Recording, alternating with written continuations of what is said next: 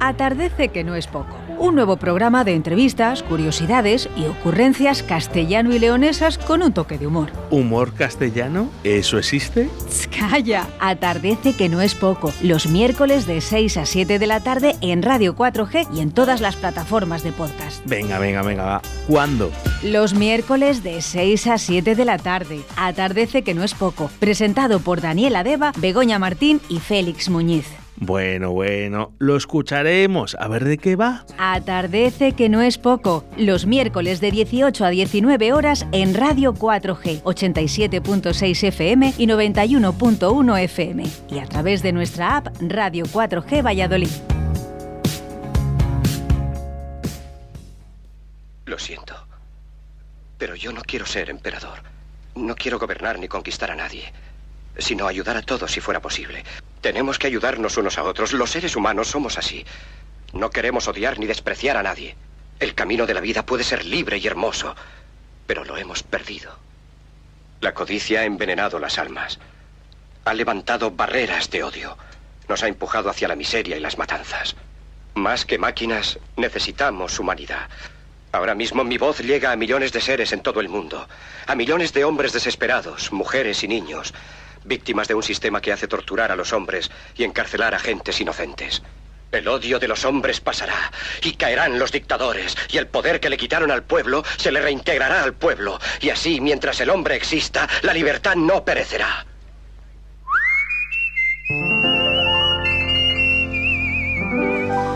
Atardece que no es poco. Un nuevo programa de entrevistas, curiosidades y ocurrencias castellano y leonesas con un toque de humor.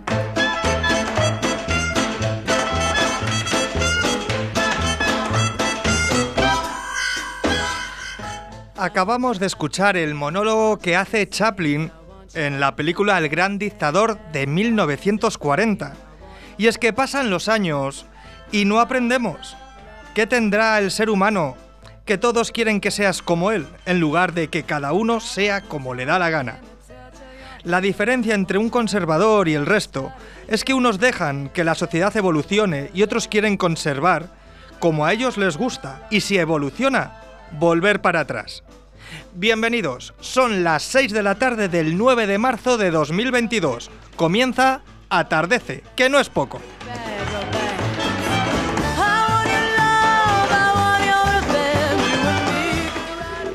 En la vida, como en todo, hay que tener un objetivo claro, pero en ocasiones con tener un objetivo es suficiente. El nuestro, poner en valor a los profesionales de Castilla y León. Ese es nuestro objetivo. ¿Cuál es el tuyo? Hay quien tiene como objetivo un gran angular, otros llegar a fin de mes.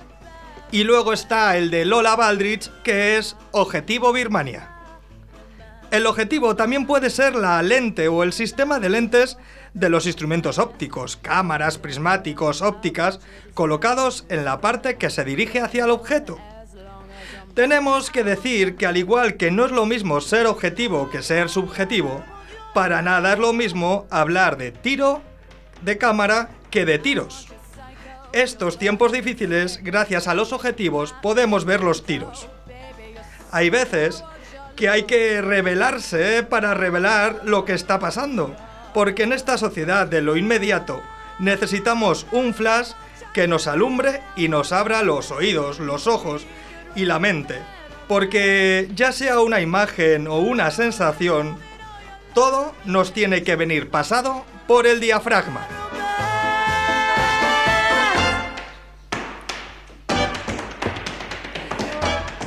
¿Qué tal? Buenas tardes, Félix, Bego, ¿cómo estáis? Buenas tardes, mira, estamos hoy al completo. Sí, sí, hoy estamos todos. Todos y todas. ¿Eh? Ah, sí, sí, todas. Porque sigues teniendo sigues teniendo falta. Sí, como que sigo teniendo falta. Que, que el otro día no estuviste, ¿no te acuerdas? Eh, como que no. Como que, que sí, hombre, sí que estuve, pero. ¿Ah, sí? Ah, no, se Que- a ver, a ver, a ver, por favor, ¿eh? Que fue una ausencia nimia. Nimia. Pequeña, Nada, no sí. te preocupes. Se te echó de menos. Menos mal que salió Félix a buscar una sustituta y nos acompañó Silvia Martín, como ya los oyentes saben.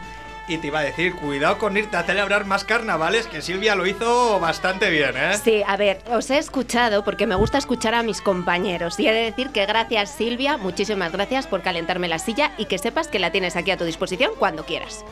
Uy, qué oferta más generosa.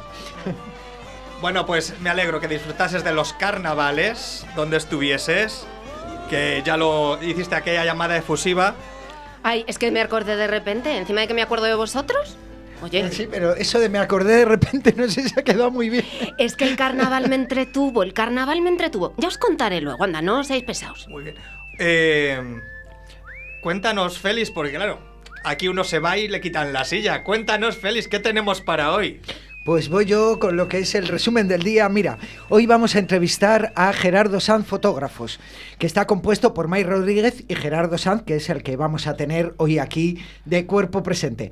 Indagaremos en los titulares en confusa difusión y retomamos con la presencia de Bego la sección de ¿Qué fue de...?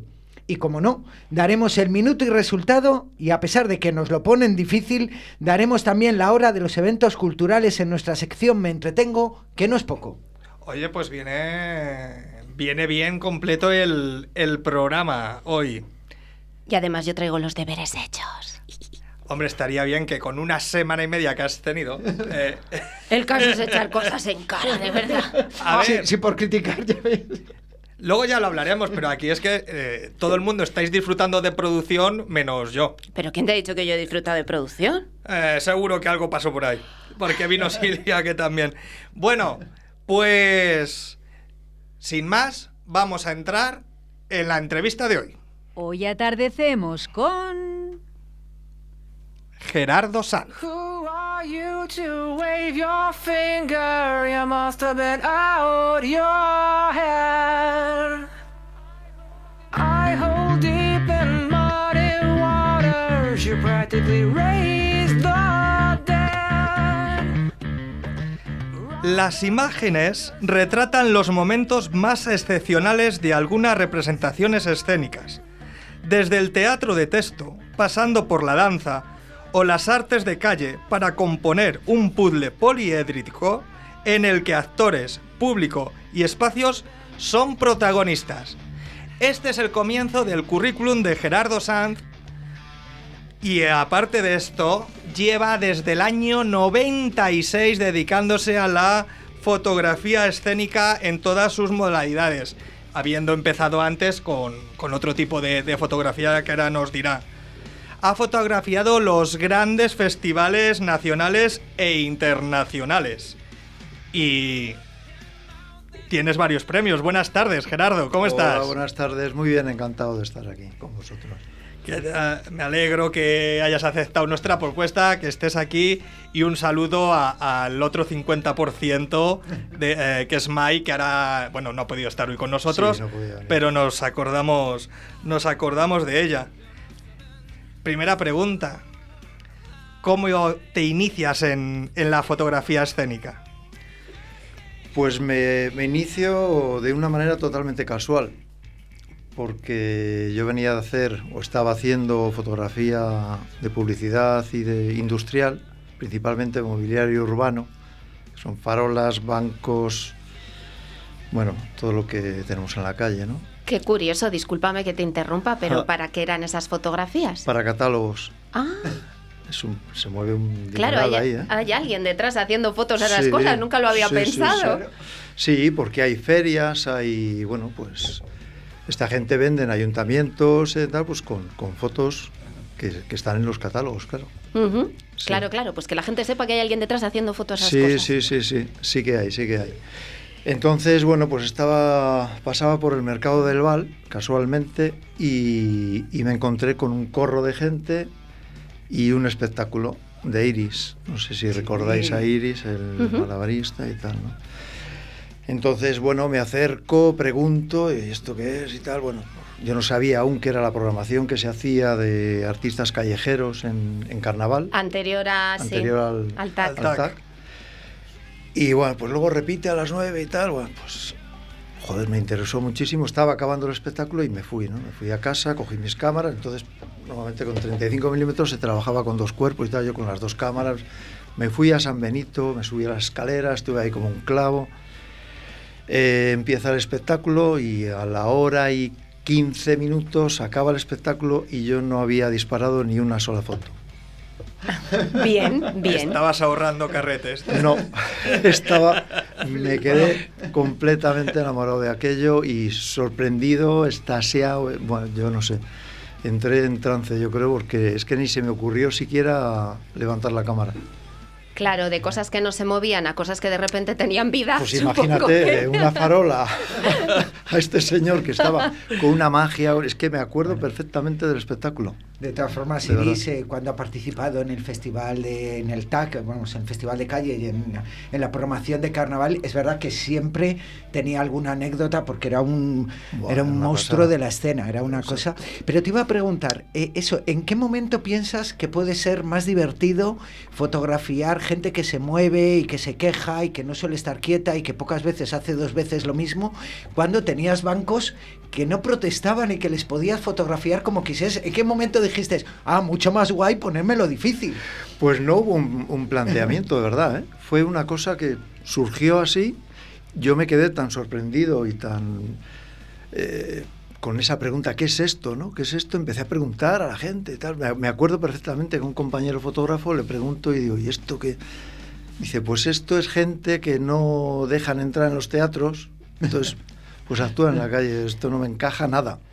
No me encaja nada. te voy a decir una cosa, qué explicación más triste. ¿Verdad? ¿Verdad? A mí me vino bien porque lo vi tan absurdo y tan... Y es que al día siguiente, de ahí me fui al Imperial siguiendo a esta gente y tal, y al día siguiente empecé un reportaje de- sobre artes de calle que era una cosa totalmente egoísta, solo para satisfacer mi, mi curiosidad, pero así, o sea... Y empecé a hacer entrevistas y tal, vemos que yo no tengo ni puñetera idea, con un, un cassette de estos que tenía en casa y tal, a la gente que participaba ahí. Preguntando desde tu curiosidad, claro. Pero así de una manera de lo más inocente y bueno, la gente flipaba. Y al último fue a Iris porque a él no me atrevía a, a- a entrevistarle. Te intimidaba. Muchísimo. Esa presencia, Es que- un tío tan alto, esa presencia, yo le veía en el hall del hotel, tenía entonces un bebé. Y es que según caminaba, según era una cosa que a mí me... Y ya dije, me tiré a la piscina y bueno, estuvimos dos horas dando vueltas por ahí y tal. Y comencé, comencé a viajar y estuve ocho años viajando por Europa, por festivales y tal. Y ahora y me enteré un poco de qué van las artes de calle. Y lo más curioso de todo, porque dices, esto empiezas, hablamos del año 96, 25 años, más de 25 años después, sí que te dio fuerte, ¿eh? Sí, Se Le entró en vena, sí, sí, le entró Sí, en vena. Pero totalmente. Es, es que fue, bueno, yo de repente me empecé a olvidar de, del trabajo anterior, ¿no? Porque y me volqué en esto y eso, empecé a viajar y luego ya te van conociendo, te piden trabajo y tal y bueno, me metí en, en esto. Claro, y además supongo que era un mercado, por así decirlo, muy diferente. Eh, Totalmente. claro, y cómo, o sea, ¿cuál era la diferencia? ¿Cómo empezaste a buscar, por así decirlo, clientes para este tipo de mercado? ¿Las compañías, la- los propios festivales? ¿Cómo, cómo funcionaba eso? Claro, ¿Cómo es que, es funciona? que fue, fluyó todo. O sea, yo no, yo no bus- bueno, la verdad es que pocas veces he buscado clientes, ¿no? Pues empezaron a llamarme y fui metiéndome. Al principio era el, el mundo de la calle lo que, lo que más me solicitaba. Y luego ya empecé, empecé aquí también con- haciendo un espectáculo de la zaranda. Ajá. Total nada. Por todo lo alto. Que yo no quería, yo no quería entrar ahí al- en el Lope. En el Lope, o en el, creo que era en el Lope. Que me llama el Bari, tío, que necesitan una, una foto para mañana para Madrid. Que tienen que, que actúan allí, tienen que publicar y no sé qué, no sé cuál. Y tío, que yo no, que yo no sé hacer fotos dentro del. Claro, además diremos Sube. que en la zaranda eh, suelen ser bastantes actores en, en escena, eh, su movimiento es bastante... entonces, oscuro. claro, Muy eh, muy poca luz, eh, entonces no era lo más fácil que te podían dar. Nada, no, no, no, empecé ahí, pero vamos, eh, a sangre. Y, Pero bueno, vamos, ya- Cuentas que ya llevas unos años, que llevas 25 años. Mm. ¿Ya la experiencia te ha dado algún sitio donde situarte, donde ponerte, donde sepas que va a salir la, la buena foto? Eh, Eh, ¿Te refieres a la- cuando estoy trabajando? sí. Cuando te enfrentas al espectáculo, Claro. porque O la curiosidad del fotógrafo dices, prefiero ponerme un poco de lado, no sé si es calle, porque voy a sacar eh, más la curiosidad que la frontalidad de- del espectáculo, que es lo común, no lo Sí. sé. Eh, si te digo que para nosotros lo fundamental es, tanto para Mai como para mí, es pasar desapercibidos. Eso es fundamental. No intervenir para nada en el hecho escénico, no interrumpir ni al público ni, a los actores. Eso es, o sea, el punto número uno. Luego, eh, a la hora de colocarme en un teatro, tal, me interesa sobre todo la, la visión del público. Primero, porque creo que se trata de eso. O sea, a ver, hay veces trabajo tanto para festivales y, y ferias como para compañías, ¿no? Entonces, pues hay veces que acabamos la sesión con la compañía y dicen, pues para el cartel a lo mejor queremos... Y ahí, con todos mis respetos y porque es... Si hay algo que me da respeto es pisar un escenario, que vosotros lo veis tan, tan... Pero a mí me da un respeto de la leche, de verdad, ¿eh? O sea, entrar ahí para mí es... uf, Es como estar metiéndote en casa de otro, ¿no? Exacto. Sí, sí, sí, sí, sí. Es No- que ahí en, en- en la fotografía de escénica o de artes vivas, ¿no? Hay como un poco dos líneas, o suele haber, ¿no? Está el, el fotógrafo o la fotógrafo que suele mm, preferir hacer la foto en parado eh, cuando no hay público, no durante la representación, y ahí pues puedes, lo que tú dices, te subes al escenario, puedes trabajar, pues y hay gente que prefiere hacer siempre la foto durante el espectáculo, porque es verdad que la energía Exacto. que hay en el escenario es diferente. ¿Tú de qué escuela Yo soy eres? fotógrafo de directo. Hasta ahora, hasta, hasta la pandemia, estaba haciendo una media de 350 espectáculos al año, en directo. Madre mía. Salió- En directo, luego puede ser pues, pues, espectáculos de compañías y tal, trabajas para compañía, pero esa era mi media, que ahora se ha roto completamente, claro. Claro. Y es, o sea, yo cuando trabajo para vosotros, yo digo, ni- no me toquéis ni luces ni nada, y vamos del tirón. Si queréis parar en un momento tal, pero vamos del tirón siempre. Y Porque- antes, claro, entonces antes del espectáculo no lo habéis visto. No. Y Claro. eso es, sí, es una...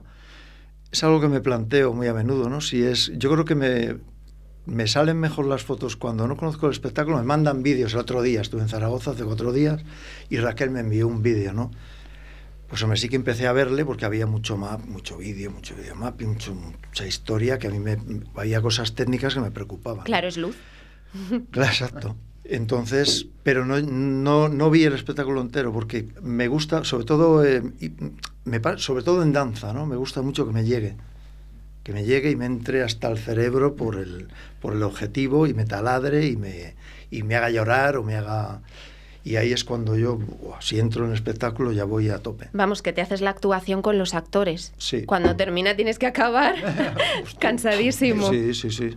Sí, acabas agotado. Hay veces que es... Sí. Mira, vemos que tienes un largo recorrido, que has trabajado con Angélica Lidl, con Pentación, con Histrión, teatro y en diferentes, ton- eh, fe- diferentes festivales. Yo te quería preguntar, claro, ya tenemos unos añitos todos, empezaste en el 96, las cámaras han evolucionado, la tecnología, imagino que eh, empezarías, pues como lógicamente metiendo el carrete y pasando las tres primeras, que había que pasarlas Y- para... y car- cargando los chasis. Yo no sé de qué me habláis.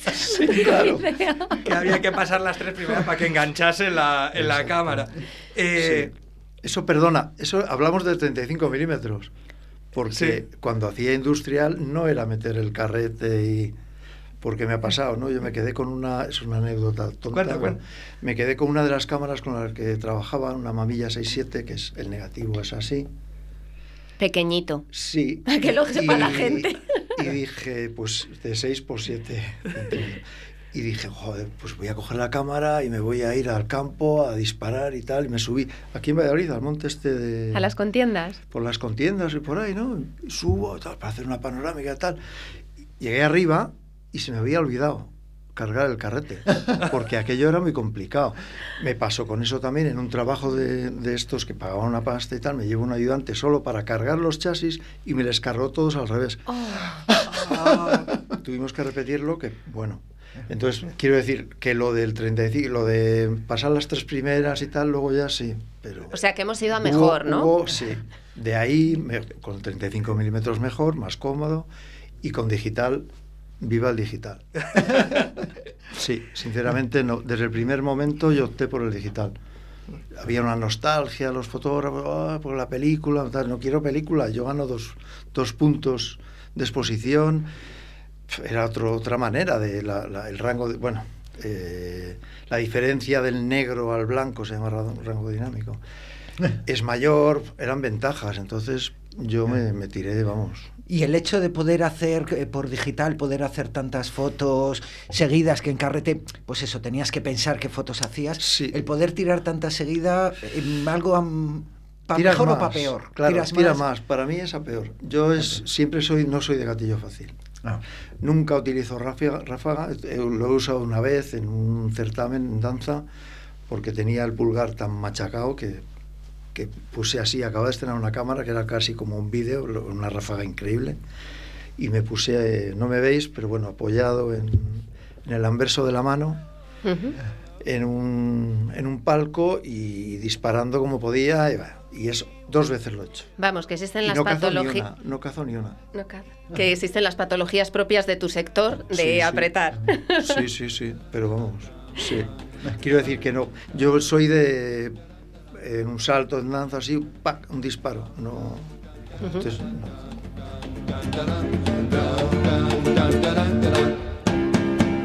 Gail loves me. Gail loves me.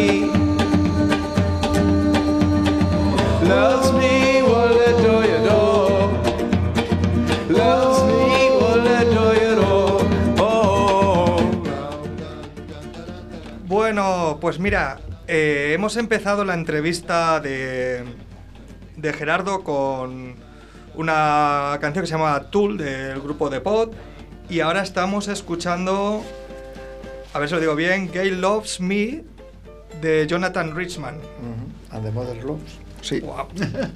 Cómo se nota lo internacional, Gerardo. No, para nada, para nada.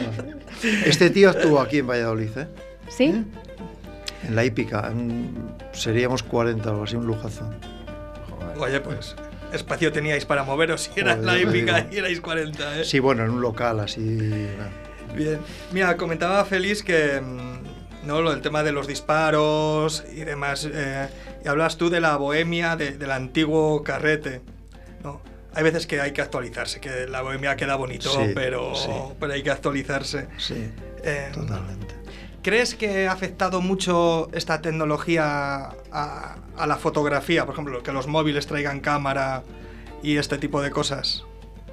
Sí, Se ha desvirtuado la calidad de la fotografía. Antes hacía la foto que querías, ya fuese familiar o, o entre amigos o de manera profesional como tú. Hmm. Y ahora se tiran miles de fotos y, y se ha perdido calidad. ¿O no? Eh, supongo que calidad sigue habiendo, ¿no? Entre tantas fotos, alguna buena tiene que haber. Pero sí, se ha perdido. Se ha perdido, yo creo que se ha perdido mucha magia. No, no quiero llamarlo respeto, aunque podría decirlo. Pero sí, y, y yo al principio era de los que era un beligerante, ¿eh? decía, y esto está muy bien que se, se haga popular la fotografía, porque la gente se va a acostumbrar a ver imágenes, porque a mí me daba mucha envidia, ¿no? Cuando, cuando leía cosas o tal de, de Inglaterra, de Francia, de, de Estados Unidos, ¿no? Como ese, ese- esa cultura fotográfica que había, que aquí no, vamos, ni se conocía siquiera. Entonces yo pensaba que, que- de esta manera se iba, se iba a introducir un poco, ¿no? En, en nuestra vida, pero de otra, de otra manera, ¿no? Más, más respetuosa, lo voy a decir, porque creo que es así. Entonces creo que esa manera de todo vale y todo es eh, la cantidad, muchas veces reñida con la calidad, no sé, tengo muchas dudas sobre eso. Ya. Pero también es un, me refiero que está ahora vivo, digamos, es algo que está pasando, entonces es difícil verlo con un poquito de Exacto, distancia. exacto. Claro, porque te iba a decir luego, claro, ya no está solo la posibilidad de que todos podemos hacer fotos y las cámaras tienen Que cada vez mejor bien. calidad, claro. Sí, sí, sí, Luego claro. también está el tema de los filtros.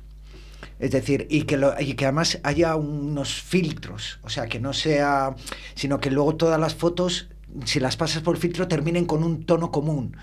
¿no? Esto de los filtros, tú eh, en tu trabajo eh, filtras las fotos y que lo usas, lo usas de vez en cuando, nada. Eh, no voy a decir nada, ¿no? Pero claro, yo si vengo de un, de un festival y, y me pongo a editar, nos ponemos a editar porque ahí May le da mucha caña al, al- al ordenador. Eh, en primer lugar, yo hago foto con la cámara. Soy fotógrafo y trabajo con una cámara, no soy informático. Entonces las fotos las hago con la cámara. Primero, porque no me queda otra, porque en un festival eh, estoy en- eh, hago una función, a lo mejor tienes que hacer cinco espectáculos en una mañana, sales del teatro y estás saliendo y estás enviando a redes ya. Era algo de eh, lo que te iba a comentar, disculpa que te interrumpa. Sí. Eh, claro, esa inmediatez. Mm, no paras en ningún momento, es, un- de- es una locura, ¿no? Sí, Eh, porque, eh, bueno, pues lo que estabas diciendo, bueno, que me parecía sorprendente. sí, sí, es que es así, es bueno, es la locura, es la dinámica, la dinámica que te exigen, ¿no? Las redes están ahí, hay que alimentarlas y, y es, es eso, es enviar constantemente. Entonces, ¿qué haces? No puedes esperar a llegar al hotel y ponerte a editar o tal, eso por un, por un lado, ¿eh? Tienes que hacerla en el momento. Tienes que, que optimizar también, no puedes liarte a disparar porque luego tienes que seleccionar y eso es mucho trabajo. Eh, por otro lado, pues eh, primero eso, disparar poco y hacerla y dejarla cuadrada ya la, la- foto, ¿no? Para llegar, a lo mejor si re- reencuadras un poco y tal, ¿no? Y luego es- esperar a editar las fotos cuando, cuando llegas a casa, pues si tienes una media de 3.500, 4.000 fotos, jo, No las puedes revisar todas, ¿no? Claro, Tienes- no puedes ponerte a editar cada una. eh, evidentemente tocas luces, reencuadras algunas, que ya el reencuadre le tienes en la cabeza, ¿no? Porque hay veces que estás a una distancia, que es lo que te permite tener un archivo con unos megas considerables, pues te permite reencuadrar y decir, pues tenía que usar un 500 y llego a 200. Hablo del, del objetivo, ¿no? Entonces, bueno, pues sí, hay cosas que tocar. Pero es. Tenemos otra cosa también que, que, eh, que ahora es un desencanto, y quiero hablar de esto porque me preocupa muchísimo. Es un desencanto. Estoy desencantado con muchas cosas también. No, quiero, no voy a entrar mucho por ahí.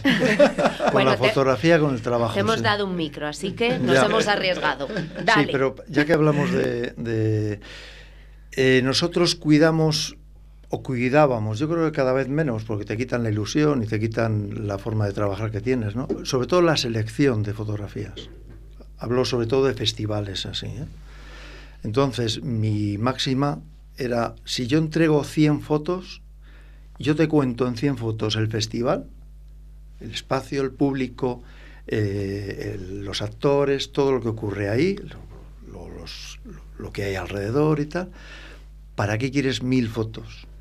Si no tienes ni la más Ya. mínima idea de, de lo que es una foto. Porque tú eres un señor funcionario que estás muy bien ahí, pero de fotografía, el 99% de los casos, pues no entiendes mucho.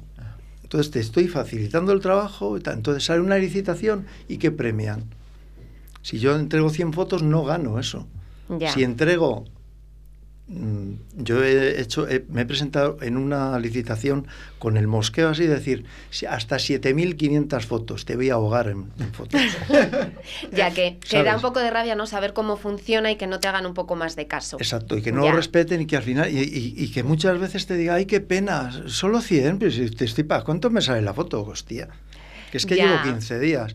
Estamos hablando de la edición y tal, entonces, editar, no, yo hago las fotos con la cámara. Sí que eh, empleo tiempo, empleamos tiempo en, en seleccionar, editar lo mínimo posible. Hombre, por lo que dices de las fotos, menos es más, ¿no? Como, como en todos lados. Dices, Exacto. si, te, si podrás mandar 7.000 y, y 8.000 si quieres, ¿no? Claro, dices, para mí pero- es facilísimo, y te mando los RAWs, toma. vamos. Pero dices las buenas o de cierta calidad ser- es un, un mínimo, ¿no? Si ya cuentan 100, ¿para qué quieres 102, no? Esto es como nosotros que venimos un poco del mundo del teatro, es lo mismo, si lo cuentas en 70 minutos, ¿para qué Exacto. vas a alargarlo a 80? Claro. Si ya está bien contado en, en 70, Eso es, ¿no? porque lo tienes que contar bien. Yo dentro de todo esto te- tengo una incógnita, porque tú hablabas antes que miráis desde el punto de vista del espectador. Sí. En calle es más difícil porque ya sabemos que se colocan espectadores en todos los lados y que evidentemente al final se convierten en parte del espectáculo. ¿Cómo lo lleváis eso? ¿Cómo lo hacéis? Porque hay veces Sí. que tú sacas una foto y dices, ay, mira qué bonita, para tu consumo particular, ¿no? Y dices, ay, si me está saliendo ahí un niño que le están sonando los mocos, por favor. Ostras. Pero es muy interesante, ¿eh? a mí es, es una de las cosas que más me gusta, por, por eso casi me gusta más la calle, ¿no? Porque se ve a los espectadores, perdón, y se ven las reacciones, se ve al niño con que le están sonando los mocos y lo que pasa es que hay que tener mucho más cuidado, claro. Claro, se llama profesional, ¿sabes? Claro, no, se llama, es, es una tontería, que ese niño al que se le están, le están sonando los mocos tiene un jersey rojo y te ha machacado la fotografía. Claro, y te, fi- te fijas tú en eso. Yo Claro, no tengo ni idea, ¿sabes? porque es que luego cuando veo la foto digo, qué bonita si no tuviera ese, ese rojo ahí que me llama todo. Ya. ¿Sabes? Entonces tienes que estar mucho más, mucho más atento, ¿no? En- a- a- con una mirada, pues tienes que mirar todo, claro. Te iba a decir, con esta trayectoria, es decir, hablábamos de 350 espectáculos que podías fotografiar al año, más eh, el otro 50% de Gerardo San Fotógrafos, lo- lo- el trabajo que hace Mai. Esto durante 25 años, o sea, la cantidad de espectáculos, eh, una vez que tienes esta experiencia, ¿es para mejor o es para peor? Me refiero, ya le ves el ojo enseguida y sabes tal y dices, qué bien que tengo toda esta experiencia, o ya es para, esto ya lo he visto, qué rabia, ya me aburro de tirar fotos. Sí, es un poco, un poco son las dos cosas, ¿no? Porque, sí. En Tárrega, en- de las primeras veces que fui a Tárrega, pues en el 98, 99, coincidí con un, un crítico de teatro, un señor mayor, que no me acuerdo cómo se llama, bueno, un tío como muy muy importante y así. Y estuvimos hablando, ¿no? Y me, y me decía, "Buah, estás empezando ahora, y yo pues iba a tope, claro. Y el hombre ya estaba en el punto. Y decía, ya verás cuando, porque va, me encanta esto y esto, claro, a ti te gusta todo ahora, ya verás cuando lleves unos años, empieces a ver espectáculos y no te guste nada. Y encima es un, es un tema que, claro, a, a mí me apasiona el teatro, evidentemente, por eso, por eso lo hago, ¿no? Y, y, y echo de menos que me emocione cada cosa que veo. Porque eso me ayuda en mi trabajo también, ¿eh? aparte de que yo disfruto viéndolo. ¿no? Bueno, está claro que disfrutas, porque de hecho Sí. tú mismo, en uno de los, yo lo viví en uno de los tags, no sé si lo has presentado a más festivales, creaste tu propio espectáculo. Sí. Cuéntanos un poquito cómo El iba. foto escoba y cola, Eso es, precioso. eso sí, es. Sí, sí, sí. A mí me encantó. Sí, ya te vi, ya me acuerdo, sí, sí, ya me acuerdo. Sí, era una, una exposición que montaba el público. Entonces, eh, además tuvo un recorrido que fue una... A ver, mm, no sé si decirlo. Era un poco excusa también para irme con mi colega de festivales. Pues lo voy a decir. Cualquier excusa es buena. Sí, y nos íbamos el David y yo. Esto y lo queda grabado, ¿eh? Yo te lo Sí, digo. No tengo problema. porque- a ver, eh, yo siempre he buscado divertirme. Lo siento. Cosa muy pero- sana. Te ayudará Claro. a llevar mejor el trabajo. Exacto. Es que es, es así. Yo creo que es importante vivir la vida y vivirla lo mejor que puedes, ¿no? Con, con cosas sencillas y también el dinero, pues, hombre, me importa como todo el mundo, ¿no? Pero entre una suma de dinero y una suma de pasármelo bien, tengo la más mínima duda, vamos, porque lo cambio. Entonces, eh, montamos esta historia, monté esta historia para, para, eh, que, que consistía en que los, los, el público montaba la exposición. Entonces yo hacía, la teoría es, pues luego eso cambiaba, dependía del, festival, la teoría era que yo hacía fotos durante el festival, el festival acababa en una fiesta con las fotos del festival que se repartían al público.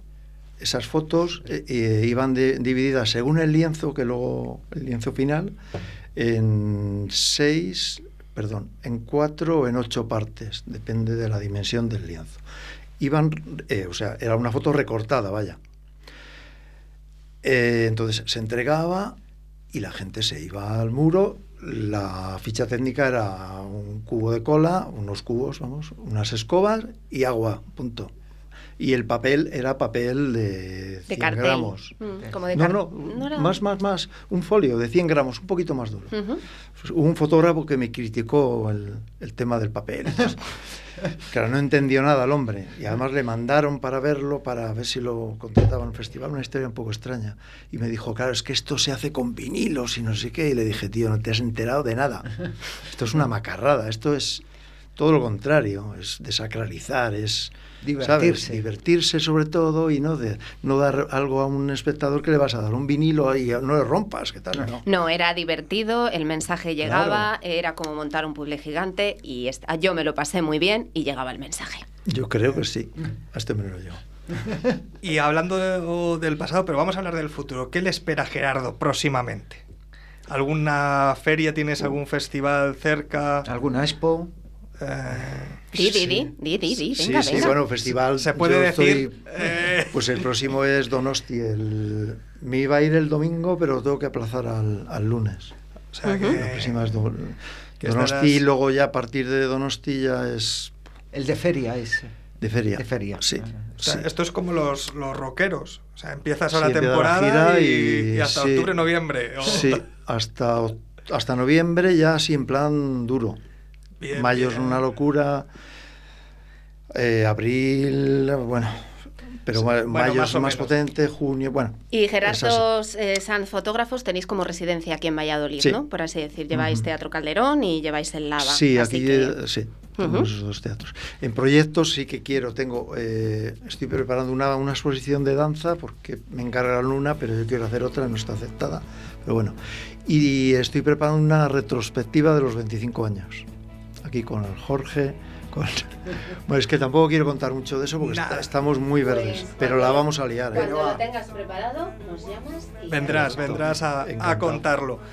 Por nuestra parte, Gerardo, pues darte las gracias por haber aceptado la invitación, por haber venido. A Mai, pues que sigue invitada. Que no- Vendrá, que sigue invitada y que puede venir cuando quiera. Sí. Esperamos ver esos proyectos, ya sabes que esta es tu casa, puedes venir a contarlos, a publicitarlos cuando quieras. Y nos vamos con esta canción que es Seis Sex on Fire de Kings of Leon o Lion, yo. que me la han pasado el León en, inglés, en el castellano. Eh, pues nada, con estas músicas metal rockers Ah, está des- suave, está suave, muy suave. despedimos la entrevista. Gracias, Gerardo. Gracias a vosotros.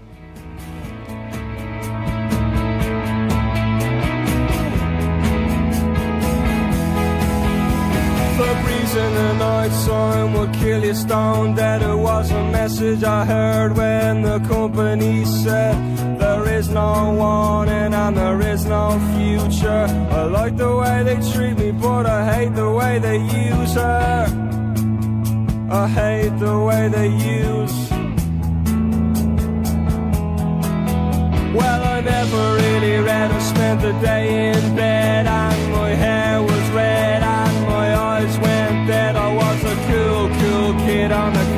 curbstone scene, and the lights in my eyes they were evergreen, just like you've never seen before. It said the in the night time would kill you stone dead. It was a message I heard when the company said there is no warning, there's no future. I like the way they treat me, but I hate the way they use her. The way they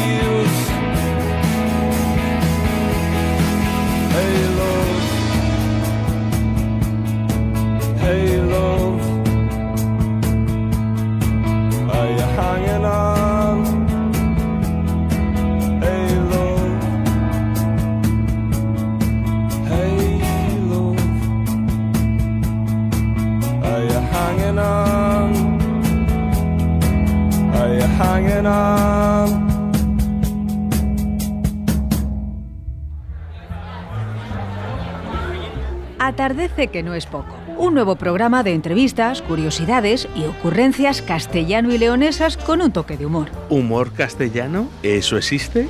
Calla, atardece que no es poco. Los miércoles de 6 a 7 de la tarde en Radio 4G y en todas las plataformas de podcast. Venga, venga, venga, va. ¿Cuándo?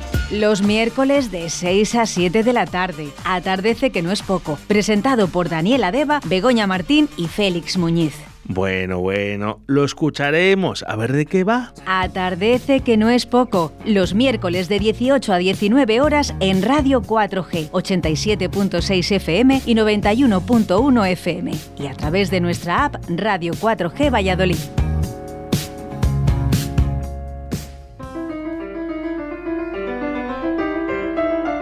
Confusa difusión.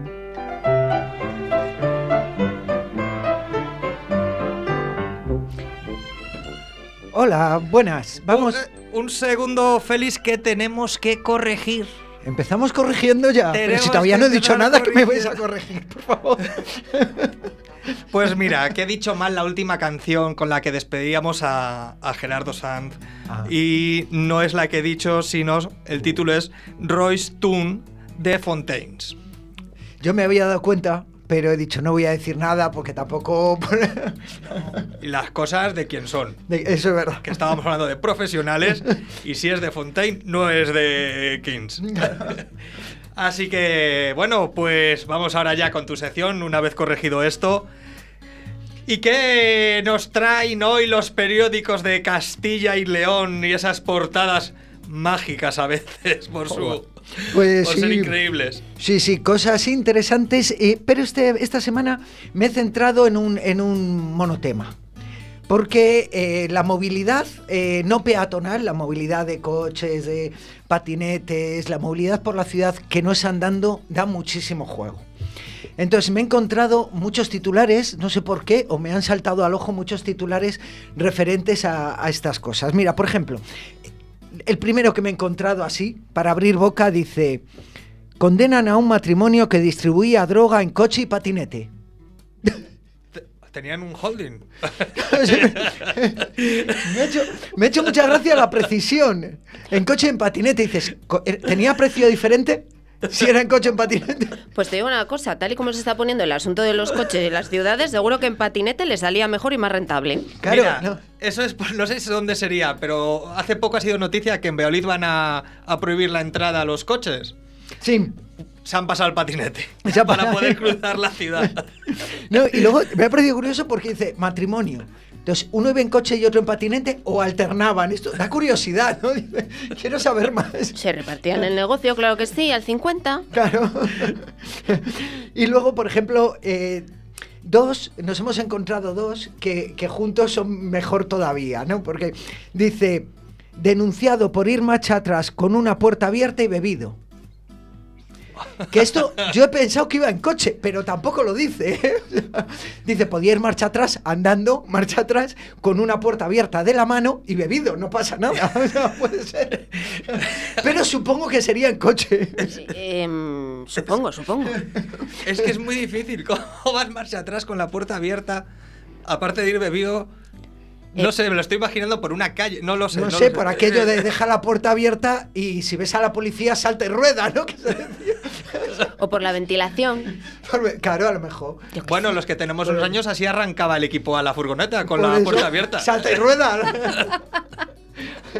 A lo mejor, oye, lo que es el alcohol da nostalgia, se había acordado del equipo A y estaba él haciendo su, su grabación. Mira, antes hablábamos de las fotos de aficionado, pues los vídeos de aficionado, que estaba ya haciendo. Y esta, que es- venía justo al lado, en otro, en otro periódico, pero estaban los dos al lado y ya me ha parecido que después de leer denunciado por ir marcha atrás con una puerta abierta y bebido, leo justo al lado. Le despierta a la policía cuando estaba dormido en un semáforo y choca al huir. Eh, ¿En serio? Del susto, aceleró algo. No lo sé. Es como cuando estornudas, que sin querer ¡shup! se te va el pie. Pues esto fue lo mismo. ¡Uh! ¡Vienen! ¡Va! Claro, y empiezas a pensar, porque esto lo habéis seguido, entonces empiezas a pensar, los que distribuían droga resulta que han bebido un día y entonces iban marcha atrás con la puerta abierta y resulta que se quedan dormidos en el semáforo y al final les... Vamos a ver. Feliz, feliz, feliz. Creo que la tinta de los periódicos, deja ya de leerlos en papel, te afecta a veces, ¿vale? No, empiezo- es, Sí. que, es que les ves y vas hilando y es que es imposible no, no imaginarte. Mira, por ejemplo, ha habido otro que este eh, se refiere a un general, pero que eh, no sé si gracioso o intimidante. Porque el, el- titular era, el tráfico en el centro de la ciudad cambiará de forma radical en 22 meses. Si yo he leído esto y no se te han puesto los pelos como escarpias, yo ya no sé qué hacer. Yo los pelos no. Se me encoge todo. Te lo digo, se me encoge todo. Pero, pero tú sabes, de forma radical, pero ¿qué va a pasar? Pues eso, que me. Eso, que se Pero me si yo, encoge todo. si yo todavía no he aprendido a conducir eh, no he aprendido a conducir de esta manera y tengo 10 años de carneo más. Y, y- ¿Cómo vas a cambiarlo? De forma radical, en 22 meses, que es que no nos va a dar tiempo ni hacernos a la idea. O sea, que ya vas como mirando los coches y diciendo, ¿qué va a pasar? ¿Qué va a pasar? Estás ahí todo el rato pendiente, ¿no? Y luego, sí, me, me queda... Sí, puedo, venga, con dos. Eh, Estoy viendo el tiempo. Vamos a ir con dos muy rapiditos, que van ju- justo a- igual que dice uno. Identificado un menor al volante al recoger a su hermana en el colegio sin carné ni ITV ni seguro. ¿Cómo? ¿Eh? O sea, Identificado un menor al volante al recoger a su hermana en el colegio sin carné ni ITV ni seguro. ¿Quién no tenía la ITV, ni el seguro, ni el carnet? La hermana, el chico. mm, Ahí voy. el ¿La coche. hermana tenía que ir al colegio con carné ITV y seguro? ¿O era el que no iba al volante, el menor, el que no llevaba todo eso? ¿No? Porque es que este enlaza con otro que es un poco anterior, pero que dice: choca en Palencia con un árbol ebrio y sin documentación. ¿quién? El árbol. Es que como dejan circulares ya los árboles, de verdad. A ver, que era culpa del árbol. Esto yo me imagino que viene la policía y lo primero que le dices es el árbol que va ebrio. Bueno, pues yo creo que no se puede acabar más alto que con un árbol ebrio. Pues nada, Félix, la semana que viene más titulares. Nos... Ah, el choque nos El choque. ha puesto. Eh, Nos vamos a... a ver qué nos cuenta Bego, que ha tenido semana y media para preparar. Pues vámonos a... ¿Qué fue de?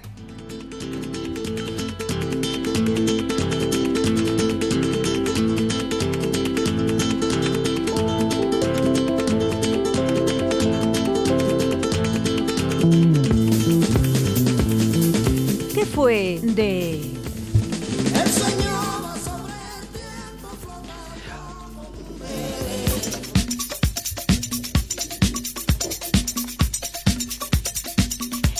Carnaval ancestral.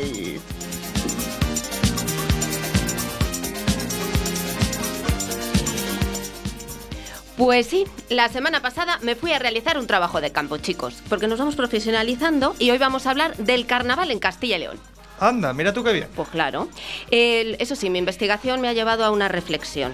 El carnaval castellano y leonés, siento anunciaros que no se parece ni al de Santa Cruz de Tenerife ni a tal famoso de Río de Janeiro. Hombre, eso seguro. A ver quién tiene narices en cualquier rincón de esta comunidad nuestra a salir a la calle con esa ausencia de ropa sí, en carnaval. o sea. Sí, sí.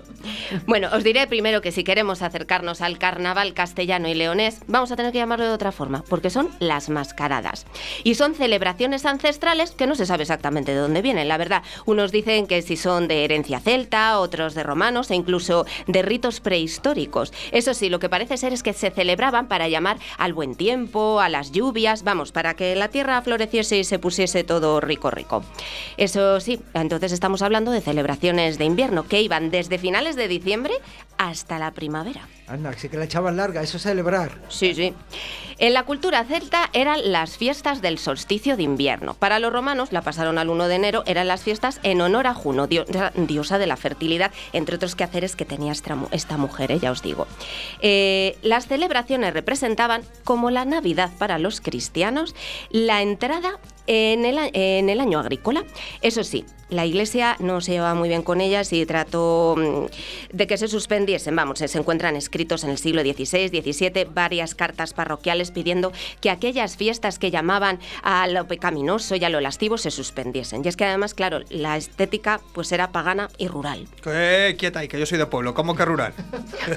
¿Cómo que rural? ¿Qué pasa? ¿Que eran, como digo, cosas para los pueblos solo o algo? Eran máscaras de pueblos, sí, podríamos decir que sí, porque, claro, esto se quedó más arraigado en los pueblos. ¿Por qué? Porque era el sitio donde se cultivaba la tierra y que hemos dicho que se llamaba ¿a qué?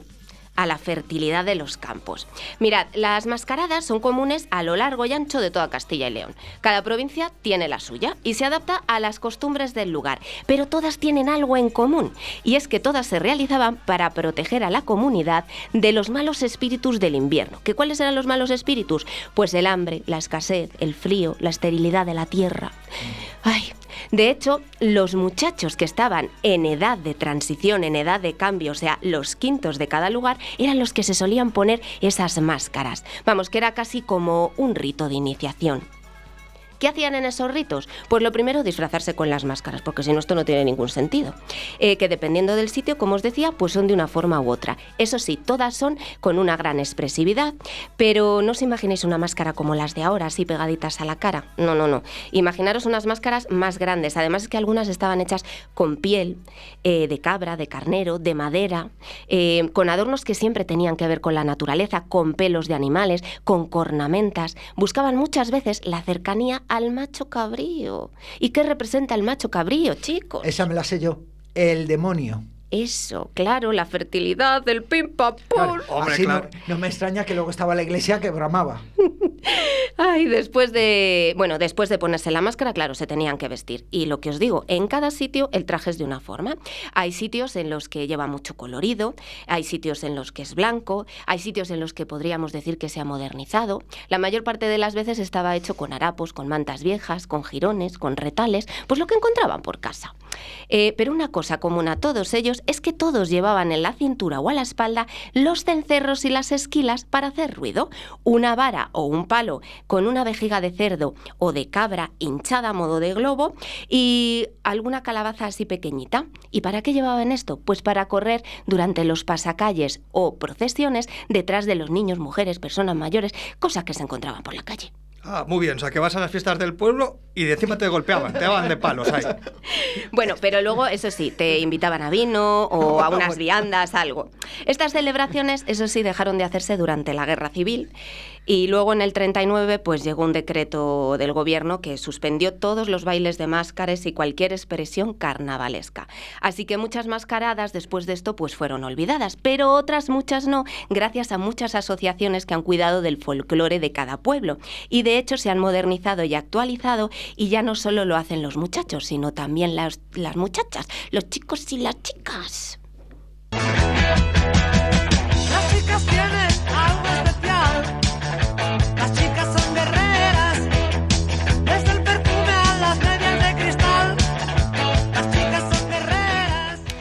Mirad, una de las más recientes que se ha recuperado fue en 2013 y es la mascarada abulense de los machurreros, de la zona de Gredos, y se celebra en el pueblo de Pedro Bernardo. Ah, ¿qué pasa? ¿Que te ha pagado producción un viaje por ahí a Gredos? No, uno no, dos, Dani. Mirad, esto fue recuperado por los vecinos del pueblo y tal y- además tal y como la recordaban, pues los últimos que las llevaron a cabo antes de la Guerra Civil. Estas mascaradas ah, habían cambiado ya sus trajes de harapos y pelos por el uniforme militar que a finales del siglo XIX eh, la- la- el servicio militar se, se- se puso como obligatorio y entonces, claro, en todas las casas pues encontraban un uniforme y claro, era mucho más sencillo. En la, en la cara llevan una máscara hecha de madera, se cubren el pelo con un pañuelo negro para que no se les distinga unos de otros, ¿no?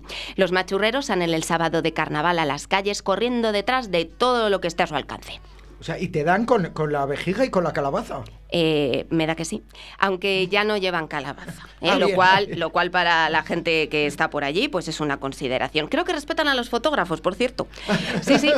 Eh, bueno, y si seguimos camino, nos vamos a la provincia de Zamora. Pues no te digo que se ha hecho un tour la tía esta, pero bueno, vengo. pues luego te cuento de la gastronomía. El caso, que llegando a Zamora he tenido un problema. Porque claro, yo estaba buscando por fechas del carnaval y os he dicho que estas fiestas se empezaban a celebrar en diciembre. Y claro, he tenido un problema con esto, porque es que no, estas, las de Zamora, eh, la mascarada, esta mm, se sigue celebrando todavía el 25 y 26 de diciembre. Y claro, su estética es muy diferente a la de los machurreros. Cambiamos de región, cambiamos de aspecto. El zangarrón lleva una máscara de cuero negro rodeado de tiras de colores y lazos. La ropa también es colorida, llevan tres cencerros y dos esquilas a la espalda y un palo del que cuelgan tres vejigas hinchadas. El zangarrón debe perseguir a los niños y a las personas de edad avanzada. Es, las vejigas representan la fertilidad y los cencerros atados representan a los malos espíritus, ahuyentar a los malos espíritus. Eh, le acompañan en la procesión los quintos del año, que van en dos filas cubiertos con capotes, y la misión del zangarrón es proteger a los jóvenes del pueblo para que puedan bailar. Debía tener la línea ocupada San Esteban. Sí, claro, San Esteban tenía la línea ocupada porque la gente le rezaba y no le hacían ni caso y entonces eh, cuenta la leyenda que sacaron en procesión al santo y entonces la gente del pueblo que estaba muy enfadada eh, pues le apedreó. Y uno del pueblo se vistió con la máscara para asustar al resto. Y dicen que de ahí viene la tradición. De hecho, en muchos pueblos se cree que, que va, que va unida. Eh, vamos, que va la cosa ahí que intenta enlazarse una cosa con otra y no sé yo si esto funciona. Eh, Yo creo ahí que hay un intento de, de querer jugar en la fiesta donde alguien no le dejaba meter baza y quería Que sí, anexionarse Félix, que esa sí. fiesta, ¿no? Que lo que quieres decir es que hay un intento de hermanar costumbres de diferentes ritos. Qué bien te ha quedado. ¿Ha visto? Anda, que sí. Mira, y vamos a terminar marchándonos a León. El antruejo de Carrizo de la Ribera, en la zona central de León, en la comarca del Órbigo, esta es de las más cristianizadas que hay. Mirad, el personaje central, el guirrio, va vestido de blanco, pero lleva muchísimo colorido en su máscara. Además tiene como unos abanicos de papel hermosos y grandes. Y con todo eso corre, que es bien grande. Pero lo que más me ha gustado de esta fiesta es el viernes de Ardeiro, donde los mozos y las mozas en comparsa salen a cantar el tetumbo, que son unas coplillas satíricas. Vamos, que podríamos decir que las comparsas de estilo castellano y leones, para que luego digan que los castellanos y leoneses somos osos. Bueno, ya os digo que Castilla y León está plagada de estas celebraciones patrimonio etnográfico. De hecho, en Burgos encontraremos las, máscaras de Mecerreyes por el Valle de la Arlanza. Salamanca encontraremos la mascarada de invierno en Aldea Dávila de la Ribera. En Soria, en Almazán, el zarrón. Y en Palencia, en Cebico de la Torre, las máscaras del Corpus Christi. Y yo con esto ya he cumplido, que hoy ya le he dado cuenta al pregonero. Todo es fantástico, fantástico. Ah, ponte la máscara, la máscara, y te servirá de talismán. Yo te pido. Atardece que no es poco. Un nuevo programa de entrevistas, curiosidades y ocurrencias castellano y leonesas con un toque de humor. ¿Humor castellano? ¿Eso existe? Calla, atardece que no es poco. Los miércoles de 6 a 7 de la tarde en Radio 4G y en todas las plataformas de podcast. Venga, venga, venga, va. ¿Cuándo?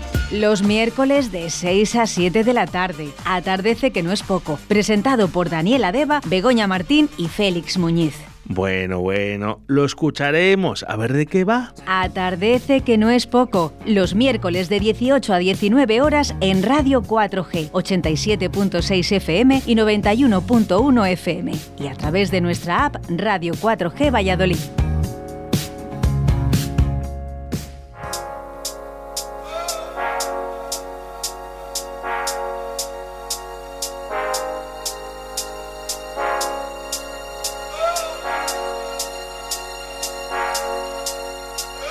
Entretengo, que no es poco. Bueno, pues ya llegamos a nuestra sección de agenda cultural en Castilla y León. Pero se me ocurre, Bego, que de todo lo que nos has contado, ¿te parece que colguemos luego algo en el Instagram y, y la gente pueda verlo? Claro, hombre, si a mí no me importa trabajar de más. No, mujer, pues, para ponerle imagen, hoy que va el programa de fotografía, pues para ponerle imagen a todo eso que nos has contado, esas mascaradas. Me iba a hacer la moderna y te iba a decir ahora en directo, pero no me da, no me da, no me da. Pues luego, luego subimos algo al Instagram para que los oyentes puedan ver de, de qué hemos hablado, ponerle la imagen. Pues venga, nos adentramos, te va a tocar, Félix, empezamos. Si nos vamos a León de aquí al miércoles que viene, ¿qué podemos hacer en León? Pues si estamos el sábado 12 podemos ver La leyenda de Sally Jones de Baichimo Teatro en el Teatro Vergindum de Ponferrada a las 7 de la tarde. Y si estamos en lo que es la ciudad de León, el domingo 13, Miradas en Blanco de la joven compañía de danza de Castilla y León en el auditorio Ciudad de León a las 7 de la tarde. Oh. ¿Y en Palencia? Pues en Valencia vas, perdón, y te comes unas hojuelitas de estas de carnaval, ¿vale? Y el sábado 12 podemos ver a Brahma Teatro Cristia- Cristina Hizo con Tula Varona en la Sala Cultural Municipal de Ampudia a las 8 de la tarde. Y luego el sábado día 12, debajo del tejado de Pata Teatro en el Teatro Principal de Palencia a las 7 de la tarde. Burgos. El sábado 12, Mar Rojo Teatro con Nina Cocinamiedos, en Villarcanyo de la Merindad de Castilla la Vieja, en el Centro Cultural Caja de Burgos. Y el sábado 12, Líquido Teatro, Bollywood, Bombay, Barcelona, en la Sala Gamonal a las 8 y cuarto. Zamora. Pues el viernes día 11, Coque Maya. Mi nombre es Coque Maya, a las ocho y media de la tarde en el Teatro Principal. Eh, original el título, ¿eh? Eh, sábado día 12, Magia Losar. ¿Ventrilo qué? Ventriloquía, en el Teatro Municipal de Fuentesauco a las 7 de la tarde. Valladolid. El viernes 11, producciones teatrales Zarabanda con sabor a mermelada de ciruela en el Auditorio Municipal de Íscar a las 9. El sábado 12, Teloncillo Teatro con Alicia en el Centro Cultural El Carmelo de Tordesillas a las 6. Teatro familiar.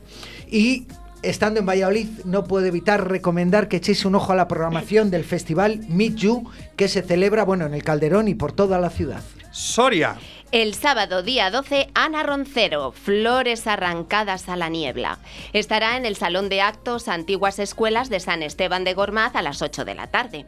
Martes 15 podemos ver RIF de Piojos y Mostazas del CDN en el Palacio de la Audiencia de Soria a las 8 y media de la tarde. Salamanca. El viernes día 11, El Bosque de los Cuentos de Charo Jaular en el Auditorio Municipal de Villares de la Reina a las 10 de la mañana. Y el sábado 12, en el Teatro Nuevo Fernando Arrabal de Ciudad Rodrigo, podemos ver Celestina Infernal de Teatro Corsario, Títeres para Adultos a las 7 de la tarde. Y el miércoles día 16, es decir, el miércoles que viene, podemos ver a las Pitwister que estuvimos con ellas de entrevista con el espectáculo Ellas en Villamayor, en el Teatro Casa de la Cultura Antonio Gamoneda. Lo único que es a las 7, o sea, podéis escuchar el programa y salir corriendo a verlas.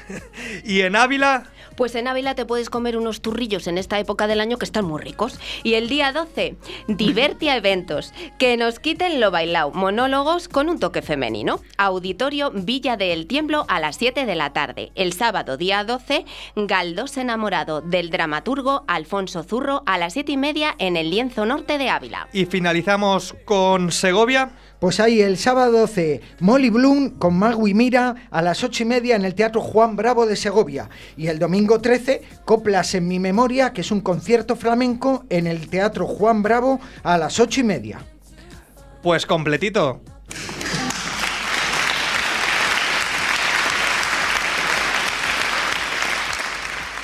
Y bueno, hasta aquí el programa de hoy. Nos tenemos que ir, chicos. Oye, ¿sabéis lo que toca ahora? Hombre, ahora toca cena. En Portillo, en el restaurante Fusion, eh, que puedes tomarlo allí o pedirlo para llevar, ¿no? ¿Para llevar también? Por supuesto, claro que tiene. Bar Restaurante Fusion, en Arrabal de Portillo, carretera Segovia, teléfono 983 55 70 51. Pues nada, nos vamos al Fusion. Agradecer a Gerardo San Fotógrafos que hayan estado aquí con nosotros, a Félix Muñiz, a Begoña Martín, Óscar Arratia a los mandos y os dejamos con Vega Almohaya y su canción En el aire. Nos vemos el miércoles que viene. Atardece. Que no es poco. Chao, chao. Chao. El aire que te roza no lo puedo ver. El aire que te roza. La brisa invernal cara colora. La cara que tanto te quiero besar. Irreal, irreal. Irreal, irreal. Poderte notar voy a desear.